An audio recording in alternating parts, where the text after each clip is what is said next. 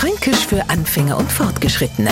Heute gibt's einmal einen ganzen anständigen Satz. Und zwar die Laus um einen Balch schinden. Und jetzt kann ich mir sie genau vorstellen, allmächtig habe ich ja schon lange nicht mehr gehört oder überhaupt so nicht. Also überhaupt so nicht hat's garantiert der Neufrank gekehrt.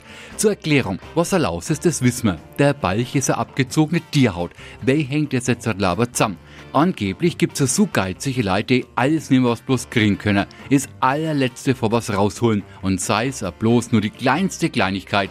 Und jetzt stellen wir sich vor, wer einer einer Laus es Fell abzecht. Geht's nur kleiner? Wohl kaum. Und genau das ist. Fränkisch für Anfänger und Fortgeschrittene.